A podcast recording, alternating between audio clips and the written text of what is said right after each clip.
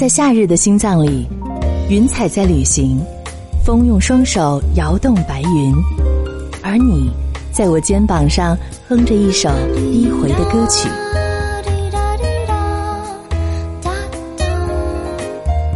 一切刚刚好。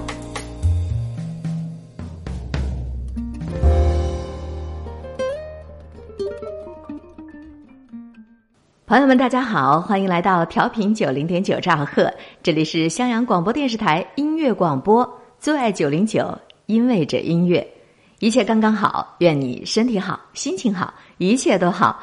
我是您的老朋友海林，欢迎百度搜索 DJ 海林来查阅每一期节目的文字内容以及声音文件的上传。我们身处在一个百家争鸣、百花齐放，是一个可以尽情宣泄的时代里。在微信朋友圈，你拥有着比在微博上更加私密的情感宣泄空间，而且你能够得到最广的人群范围、最宽泛程度的一种回应。问你一个问题啊，一见钟情，你相信吧？你觉着一见钟情的爱情靠谱吧？嗯，你可以别慌，急着回答我，咱们一起来分享一下这篇微信朋友圈的美文。我只相信一见钟情的爱情。啦啦啦啦啦啦啦！最爱九零九，因为这音乐。恋爱的犀牛演出结束以后，饰演马路的男主角走到了舞台前方。这一个小时四十分钟的演出，并没有消耗掉他声音里的情绪。他用这部戏里的一句台词来谢幕，其实这句台词更像是一种祝福。他说。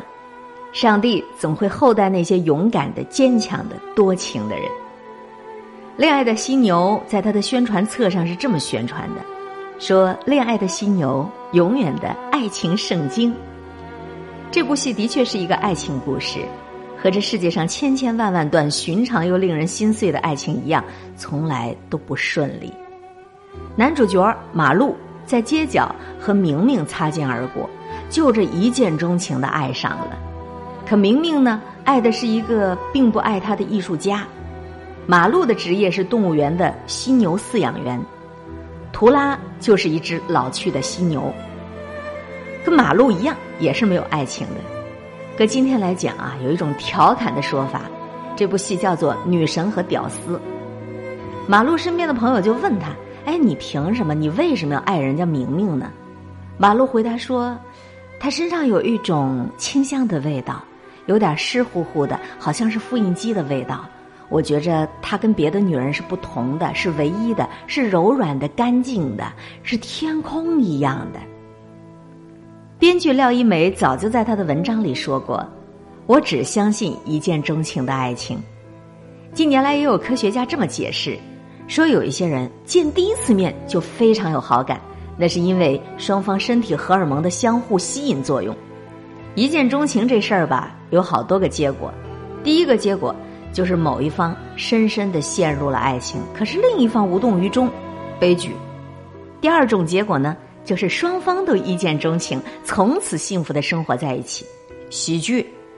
第三种呢，就是双方都一见钟情，马上决定两人要在一起，然后呢，两个人就在柴米油盐酱醋茶的生活里，新鲜感和神秘感消失殆尽，很空洞的分手。这部戏《恋爱的犀牛》说的是第一种，马路对明明那是死心塌地的一见钟情，完全丧失了自我，完全丧失了自尊的爱着。当他是一个清贫的饲养员的时候，他小心翼翼；后来他中了五百万，他决定要用钱给明明带来优越的生活。可人家明明不爱他，明明要去远方追随那个同样不爱他的艺术家，他们俩都是。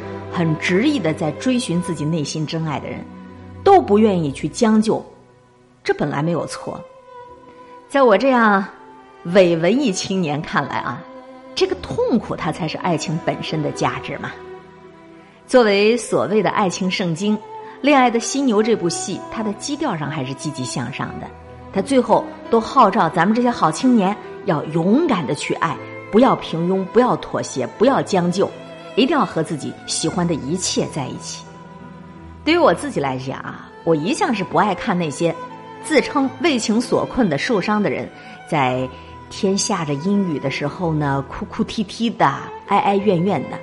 我宁肯看着那个我爱，但是人家不爱我的人离我远去，我会给他送祝福，我希望他幸福。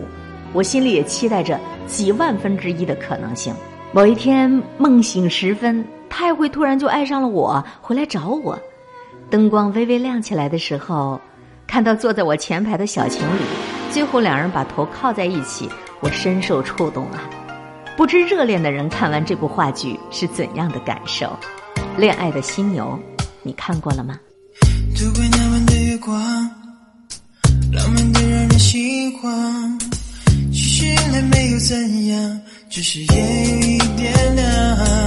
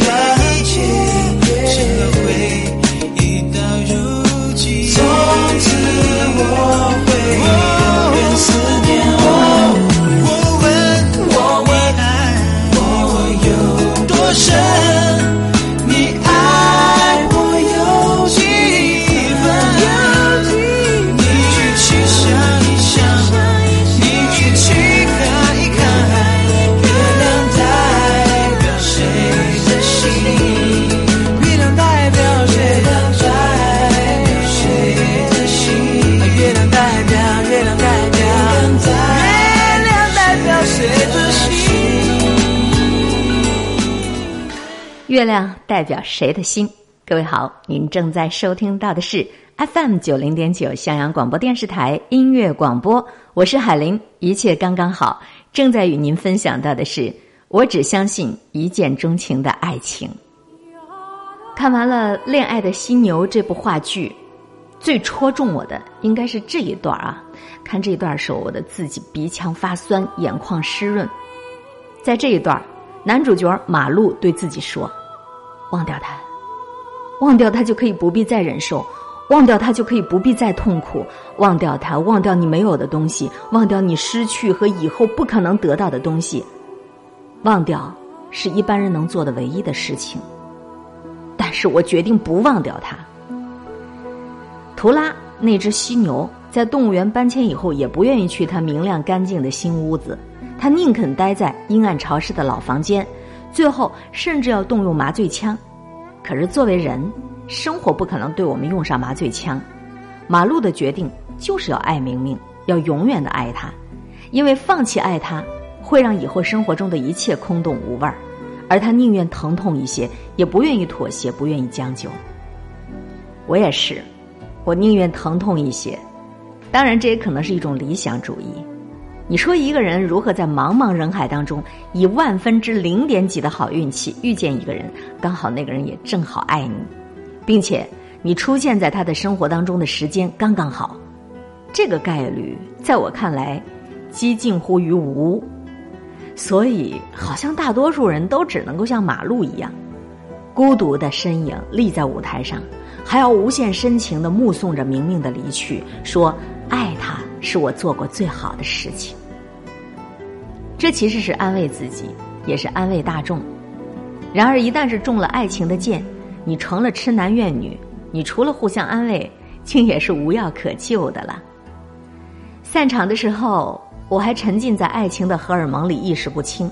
身后有一个衣着普通的大叔，拉着他妻子的手，念叨着台词：“你是我温暖的手套，冰冷的啤酒，带着阳光味道的衬衫，日复一日的梦想。”就这么一段爱情的台词儿，从中年人低沉而又日常的语气里念出来，有一种不做作的温情。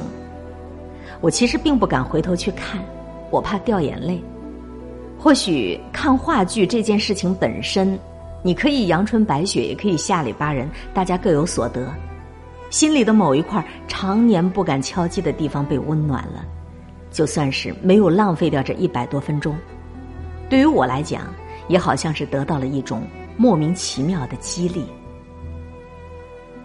你是我温暖的手套，你是我冰冷的啤酒，你是带着阳光味道的衬衫，你是我日复一日的梦想。爱情，春天，我，还有此刻正在听这一篇文章的你，未来的日子还很远很长，你也一定会邂逅很多很多的。故事，恍惚里朦胧中再一次怦然心动。昨夜他又入我梦，情更深，爱更浓。我们在另个时空，旁若无人的相拥。现实中听说他分手后变得放纵，期待与我再相逢。刹那间，我不知是否该不为所动。如果继续太沉重。我的心情怎么形容？再不奢求他会懂。面对一次一次心动，想起过去的痛，爱情我怎么感动？我的心情怎么形容？就算他明白有什么用？爱是迷人眩你霓虹，又似寂静寒风。再见他宁愿在梦中。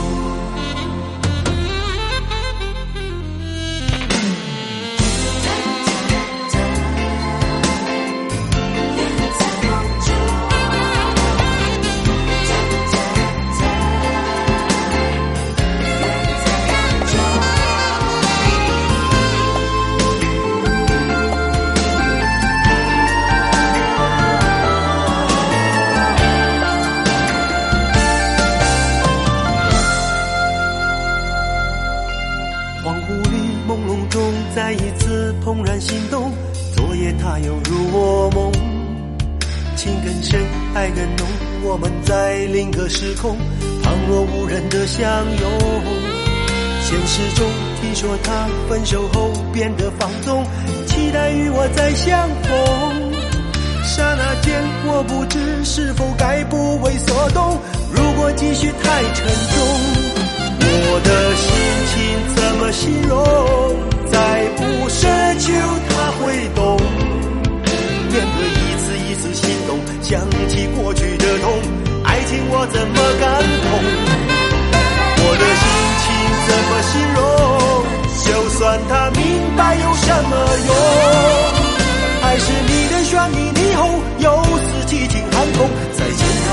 在梦中，我的心情怎么形容？再不奢求他会懂。用这一次一次心动，想起过去的痛。爱情我怎么敢碰？我的心情怎么形容？就算他明白有什么用？还是你的旋律霓虹，又似几经寒风。再见，他宁愿在梦中。爱是迷人绚丽霓虹，又似凄清寒风。再见，他宁愿在梦中。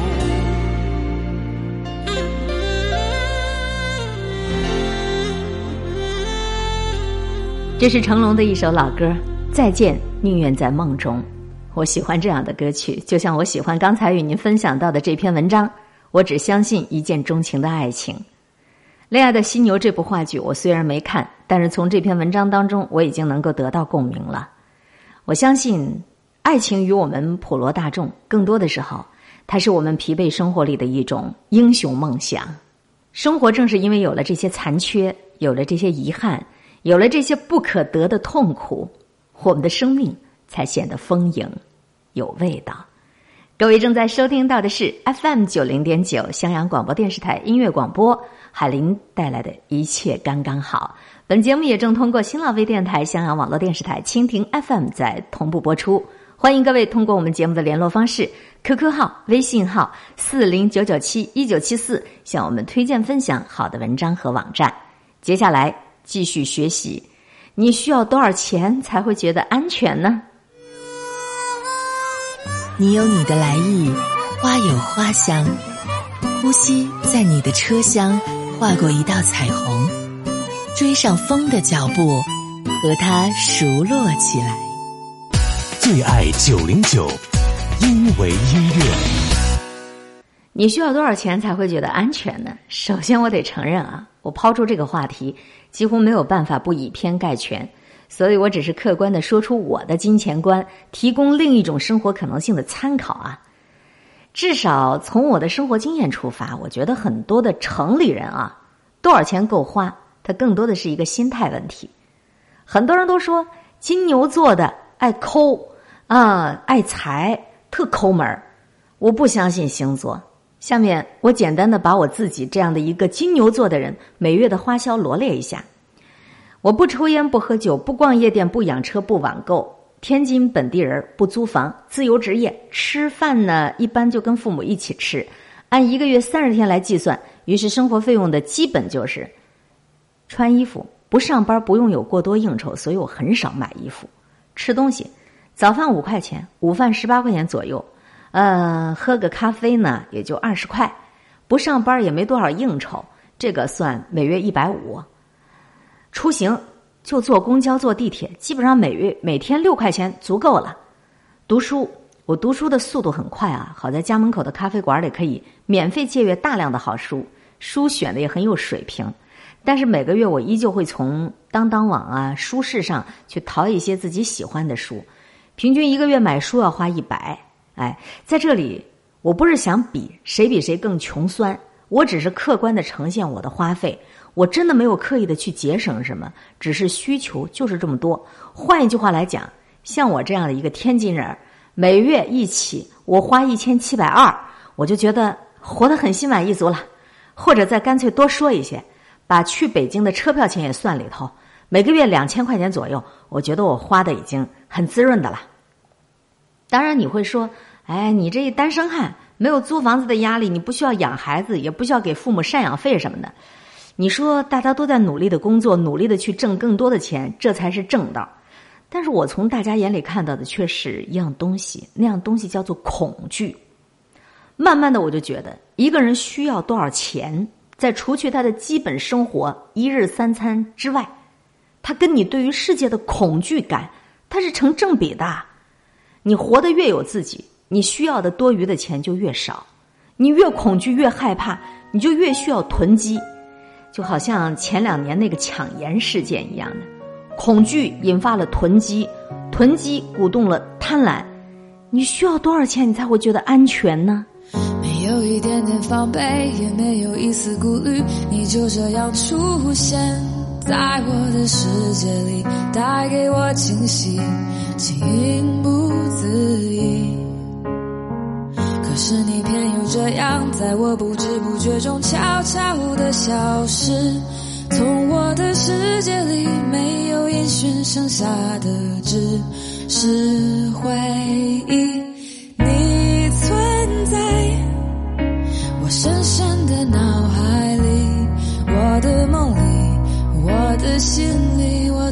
歌声里，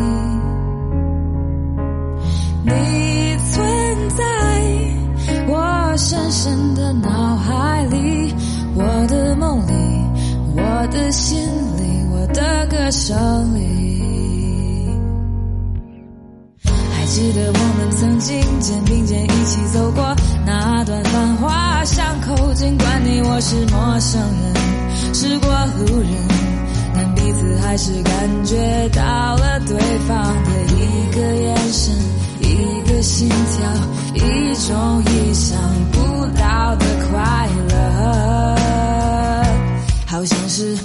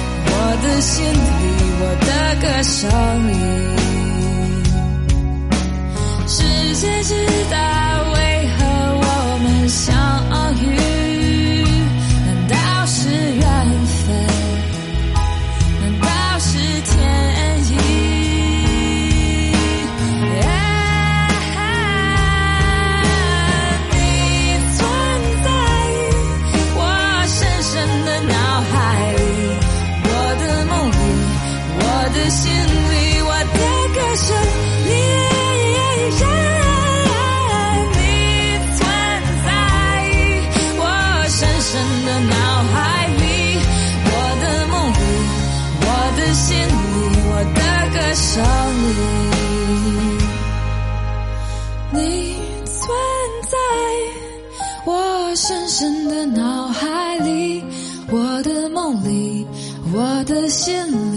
我的歌声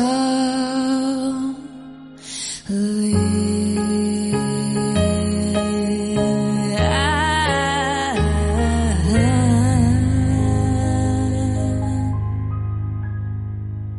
用美妙的歌声，还有经典的文章，串联你一天中最好的情绪。分享到的这个话题，你需要多少钱才会觉得安全？像我这样的自由职业者啊，我每次看到那么多人在公司里努力工作、努力挣钱，却依旧存不下来钱，为什么呢？除去在大城市里打工的必要生活开支、同事之间的应酬、各种无聊的、无奈的请客送礼是要耗费掉大量金钱之外，其实这里面还有一种特别隐秘的补偿效应。你有没有发现啊？你身边有好多人，他们生活的不开心，所以他们才更需要。疯狂的网购，他们更需要在周末和节假日的时候大吃大喝，他们更需要去花各种钱去培养一些他们自己都未必确认的爱好。我们认同了同事间的价值观，所以呢，在用大量的金钱去购买一些自己根本就不需要的东西或者是奢侈品。所有过激的欲望，往往都是一种在压抑底下的过度的补偿而已。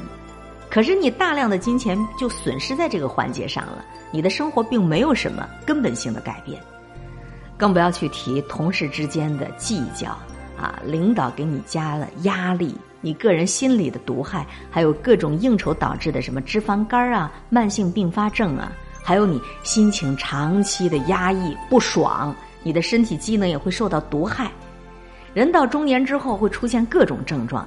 都说多少岁之后是在拿钱换命，你这么想来，那点工资是不是有点得不偿失了呢？可是我们依旧努力工作，那我们到底需要多少钱呢？就这个问题，我曾经跟一个姑娘聊过天儿，这姑娘一副云淡风轻、岁月静好的样子，一开始让我对她有了一些好感。闲聊之间，我就问她对于爱情、对于事业的看法，她说她坚决反对创业。人就应该老老实实的找一个有五险一金、最好有国家编制的地方，好好上班，努力挣钱。于是我就问他：“那如果创业成功了呢？那不就可以财务自由了吗？”他反问我：“哎，那如果他创业失败了呢？你瞧这大部分的人创业不都是失败了吗？”下面精彩的地方来了，我问他：“那你觉得一个人要挣多少钱才够花呢？”他回答说：“永远不够啊！我就莫名惊讶，忙追问为什么呢？姑娘依然淡淡一笑，很简单啊，因为要养家养老啊，双方的父母都要照顾呀，以后生了孩子也要照顾啊。比如我父母，虽然他们都有养老金，但是万一什么时候得一场大病，所有钱都得赔进去了，是不是？我哭笑不得哎。真实的孝顺的中国好媳妇儿，绝对的传统美德。但是我就不得不问，您父母身体也不错，怎么就那么巧要得一大病癌症呢？他笑着说：“我当然不希望他们得呀，但是万一呢？嗯，万一呢？就是这样。这个姑娘被几十年以后的好几个万一都未必会发生的事所套牢了，放弃了一切的可能性和生命中最精彩的时光。是啊，天灾人祸。”他的世界就像微信里的各种恐吓转发一样，今儿什么食物有毒，明儿哪有抢小孩的坏人？世界如此动荡不安，真的是挣多少钱都不够啊！您需要多少钱才会觉得安全呢？天色又变阴暗，大雨又要掉下来，这个城市最近看来心情很坏，光线不够，天空太矮。谁还得起来？哦耶！我要去的地方，听说路还很漫长。不是不曾心灰意冷，是没空沮丧。怕让自己对自己失望，我不管，要继续勇敢。天黑又怎么样？我自己有颗太阳，在每个暗夜努力放出光亮。只要谁愿意分享，来温暖。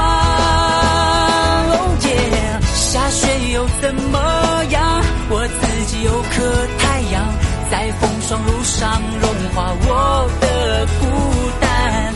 当天空忘了蔚蓝，还。有他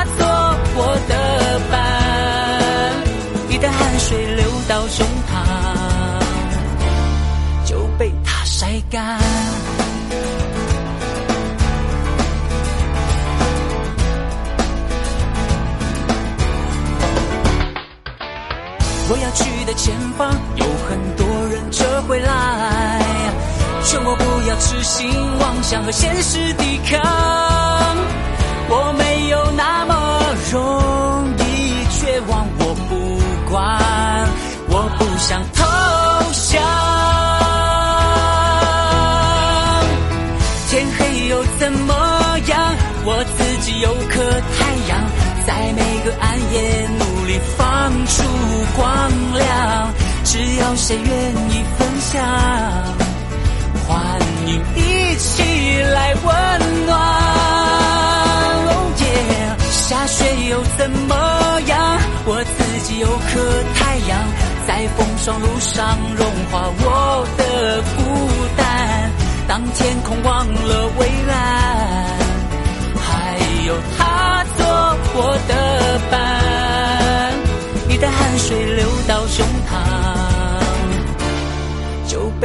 晒干。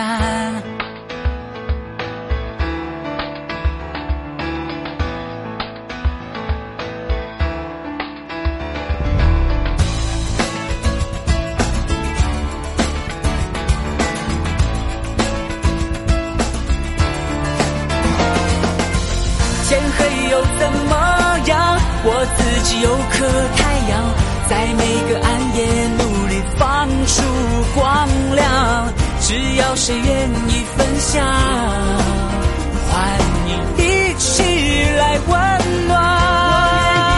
哦耶！下雪又怎么样？我自己有颗太阳，在风霜路上融化我的孤单。当天空忘了为